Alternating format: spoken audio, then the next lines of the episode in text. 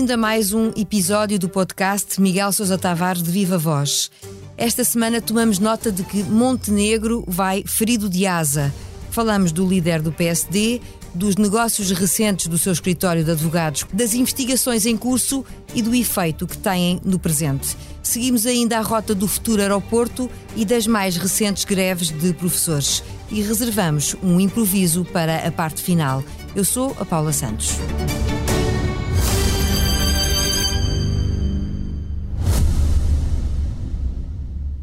O Expresso faz 50 anos. Celebre connosco e torne-se assinante em expresso.pt.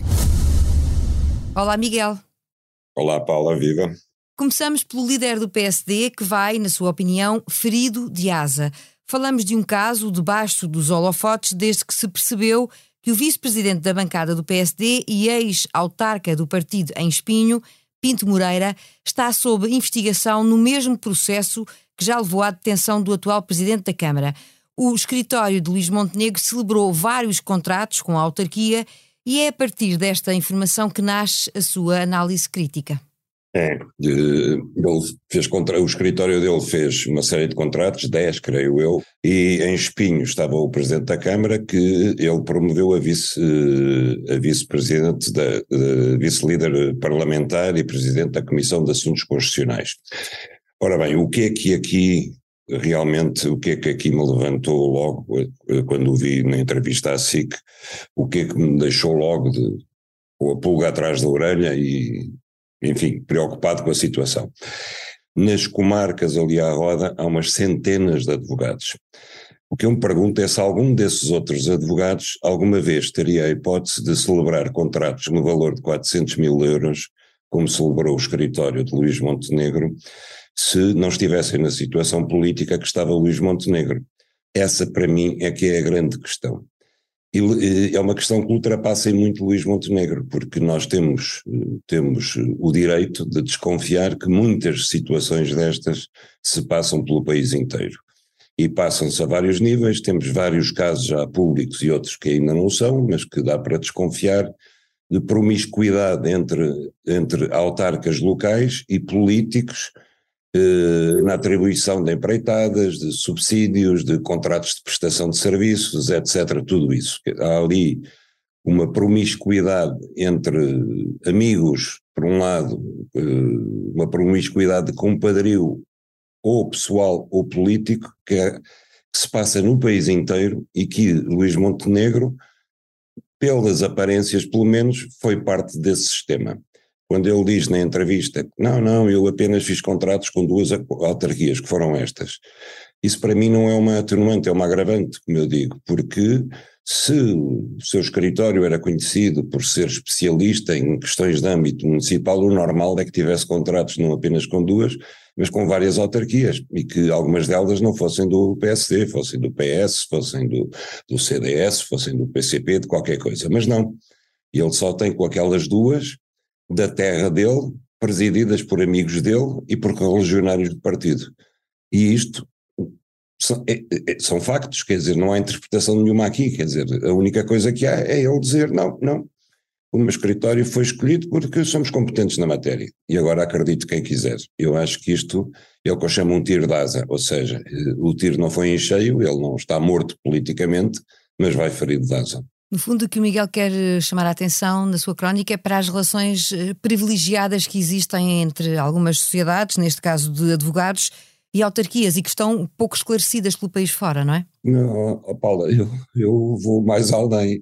Eu não chamaria privilegiadas, eu chamaria em muitos casos promíscuas, porque nós não conseguimos entender outro nexo de causalidade entre quem contrata e quem é contratado, que não sejam as ligações políticas ou as ligações pessoais. E estamos cheios de casos desses, quer dizer, os casos que têm acontecido agora no, no PS, eh, com socialistas, são em tudo semelhantes a este. Apenas aqui não há, eh, não há crime envolvido, pelo menos da parte de Luís Montenegro, não há nada, não há crime nenhum envolvido. Embora, como eu também digo, uma vez que há suspeitas criminais na atuação de Pinto Monteiro, que ainda não é arguído, nem acusado, nem teoricamente suspeito, embora tenha sido alvo de buscas da sua gestão camarária, também se coloca aqui um problema, é que o escritório de Luís Montenegro assessorou juridicamente a Câmara de Espinho quando Pinto Monteiro era, era, era autarca. E, portanto, se de facto na sua gestão eh, houve atos ilícitos praticados, também vem à colação perguntar, indagar qual foi a atuação dos seus assessores jurídicos, se eles tinham conhecimento desses atos ilícitos, se eles porventura existiram, qual foi a atuação que fizeram em relação a eles, se os denunciaram, se não denunciaram, se assessoraram a Câmara, se fecharam os olhos, tiveram conhecimento deles, etc. Quer dizer, são demasiadas questões que ficam a pairar sobre o tempo em que Luís Montenegro esteve na vida civil, mas pelos vistos esteve na vida civil tirando partido de conexões partidárias. É por isso que na sua crónica uh, o Miguel sugere que há esclarecimentos que o líder do PSD ainda não deu e já devia ter dado.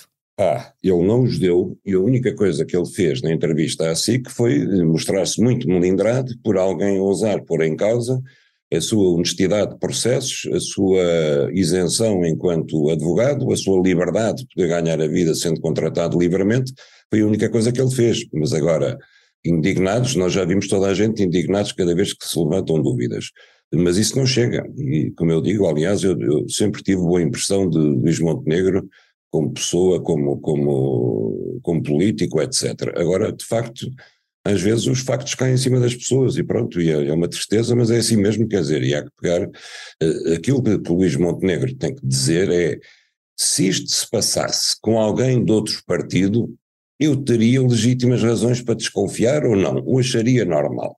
Acharia normal que, que alguém que, sei lá, que, que é um alto quadro do Partido Socialista, que já foi, que no futuro está à bica para ser secretário-geral do Partido Socialista, de repente retira-se para uma autarquia do interior, está a exercer advocacia e é contratado pelas câmaras do PS para assessoria jurídica, eu acharia isto normal?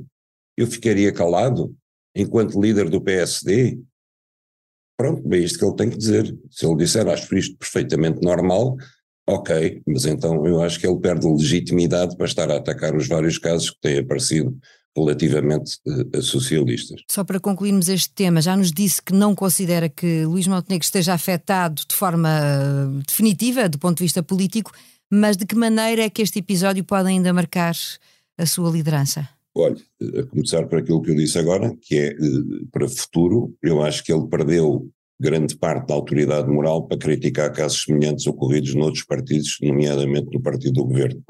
Acho que cada vez que o fizer, vão lembrar, ouça lá, você ainda não explicou devidamente como é que foi contratado como advogado por duas câmaras do seu partido numa região do país onde há centenas de advogados que podiam ter sido contratados no seu lugar e não foram.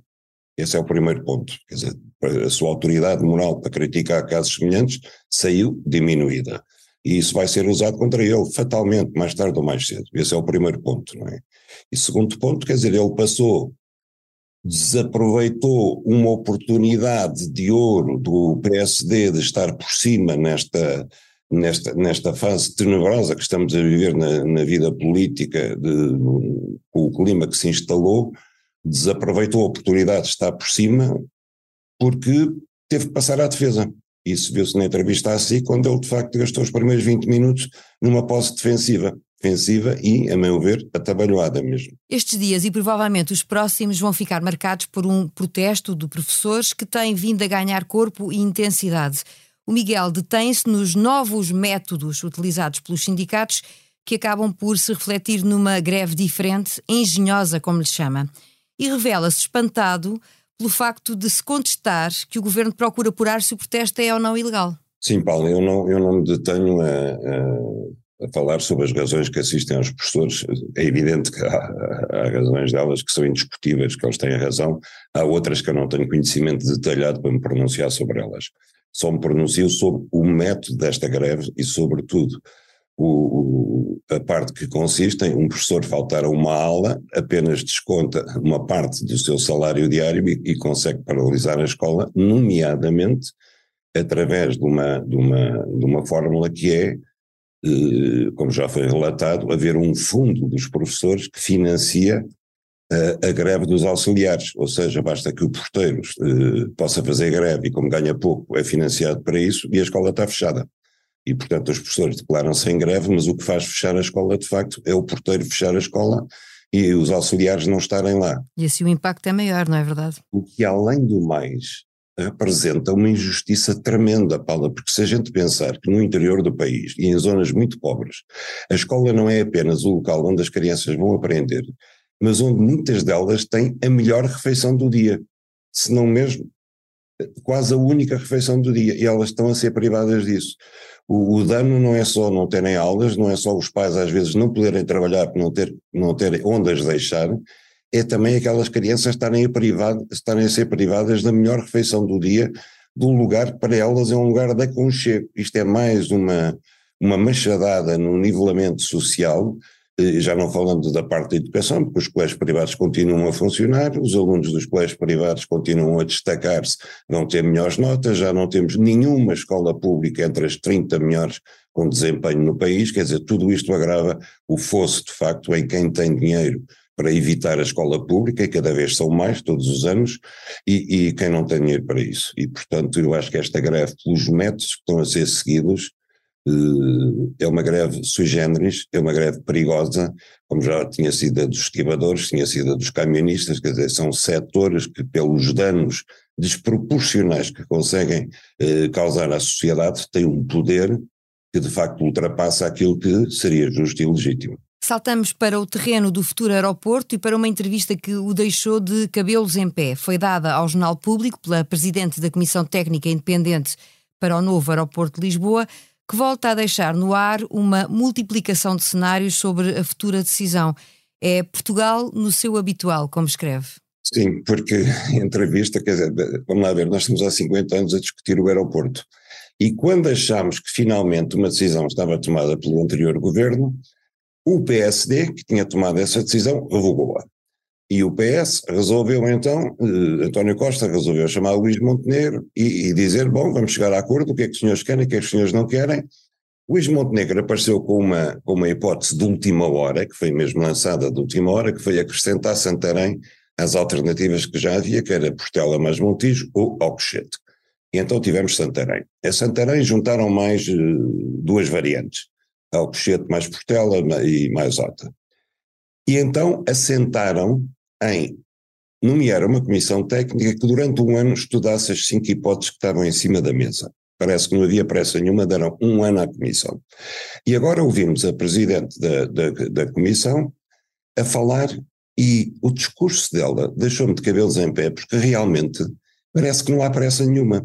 Para já, ela já anuncia que vai pedir ao governo a prorrogação do prazo, que era até 31 de dezembro deste ano. Vai pedir-lhe uma prorrogação, porque diz que ainda não conseguiu pôr as equipes a funcionar. Mas, ao mesmo tempo que não consegue pôr as equipes a funcionar, ela diz que tem uma série de reuniões agendadas e mais outras que vai agendar com associações de moradores, com associações cívicas, com uma data de entidades que não têm nada de técnico, que não percebem nada de aeroportos, porque diz ela, eh, o que mais gosta no trabalho são as reuniões, as interações, ouvir as pessoas, etc. Ou seja, aquilo que eu chamo reunita aguda, que como nós sabemos, Paula, é a melhor maneira de não fazer coisa nenhuma e é o grande método de trabalho deste país, é reuniões e reuniões e reuniões e continuar em reuniões. E como se isso não bastasse, a senhora diz que entende que não está limitada a estudar, a comissão não está limitada a estudar as cinco opções que o governo lhes deu. Que de facto o aeroporto chamado de Lisboa pode ficar em qualquer lugar do país e que não são só os técnicos também que se podem pronunciar, qualquer português pode. E portanto ela vai fazer um, um mapa interativo, vai estar online e onde, passo a citar, cada português pode pôr o seu aviãozinho em qualquer lugar do mapa onde ache pode ficar o aeroporto. E eles, Comissão Técnica, vão perder o seu precioso tempo a estudar cada uma das hipóteses que qualquer português lançar. Ora, eu acho que isto é brincar com o pagode. E abre-se assim uma caixa de Pandora com consequências que não se conhece. Seguimos a rota deste podcast com última paragem no improviso. O aeroporto não sai do papel e a presidente da TAP não se compromete. Esteve no Parlamento a responder às perguntas dos deputados. Não esclareceu se a ex-administradora Alexandra Reis renunciou ou não ao cargo e responsabilizou o escritório de advogados que faz a assessoria à empresa pelas decisões negociadas enquanto garantiu que informou a tutela na figura do ex-secretário de Estado das Infraestruturas. Levava a lição bem estudada, na sua opinião, Miguel? É claro que ela levava a lição estudada, embora isto não é nada ofensivo, acho eu, mas eh, acho estranho como é que uma presidenta da única companhia aérea portuguesa com a importância da TAP, ao fim de um ano e meio ou dois anos, ainda não fala uma palavra português e continua, aliás, como todos os franceses, a falar o inglês macarrónico. E, portanto, nesse aspecto, a, a lição estava tão bem estudada quanto ela se comprimia se conseguia exprimir naquele inglês. Mas enfim, hum, de facto ela não esclareceu porque é que Alexandra Reis saiu, disse que, que havia divergências em relação ao plano de reestruturação, nomeadamente na forma como se devia tratar com os sindicatos, mas não disse exatamente o quê, ao certo, isso, isso devia ter sido dito, não esclareceu se a convidou a sair ou se foi Alexandra Reis que quis sair. Isso faz toda a diferença, não é? faz toda a diferença. Uh, aquilo que de facto esclareceu foi que isto, nada disto passou pelo Ministério das Finanças, que nunca deu conhecimento ao Ministério das Finanças, apenas ao Secretário de Estado das Infraestruturas, e terá partido do princípio que este daria conhecimento às finanças ou não daria. E, portanto, diz ela que, uma vez que comunicou tudo ao Secretário de Estado das Infraestruturas, inclusivamente eh, trocando correspondência por escrito, o acionista já estava notificado e, portanto, ela tinha o aval da, do acionista para despedir a senhora e para lhe pagar o meio milhão de euros que pagou. Depois é extraordinário, de facto, eh, o que ela revela em relação ao, ao, ao, escritório de advogados contratado e com o qual, aliás, eu acho que já está em litígio, eh, já está em litígio mesmo judicial e não esclareceu também completamente porque é que foi buscar outsourcing jurídico, porque é que não fez isso dentro do departamento jurídico da TAP. A única coisa que disse é que queria confidencialidade, o que é extraordinário, porque essa confidencialidade foi imediatamente eh, subvertida quando soubemos através do Presidente da República, em primeira mão, que Alexandre Reis tinha pedido uma indenização três vezes maior, ainda ninguém sabia isso. E soubemos isso porque, obviamente, deduzo eu, Uh, Marcelo Rebelo de Sousa obteve a informação através do irmão, que era o escritório que estava a tratar, uh, tinha tratado a rescisão. Portanto, confidencialidade, uma ova. Depois, mais importante do que tudo, uh, não esclareceu o que é que ia fazer para tentar evitar a greve que está convocada para 25 a 31. E hoje ficamos a saber que, ao contrário do que o ministro João Galamba tinha previsto e anunciado, a greve se vai manter. Os tripulantes de cabine mantiveram a greve, o que significa que se em 8 e 9 de dezembro a TAP teve que cancelar 360 voos, agora durante sete dias vai ter que cancelar à volta de 1.200 voos. E, portanto, não sei o que é que está a afastar tanto, ela não esclareceu o que é que está a afastar tanto os tripulantes de cabine da administração da TAP, o que é que ela fez para tentar evitar a greve, porque é que não foi suficiente. Montenegro vai ferido de asa, o tema em destaque no podcast Miguel Sousa Tavares de Viva Voz. A sonoplastia deste episódio esteve a cargo do João Martins. Já sabe a opinião à sexta-feira.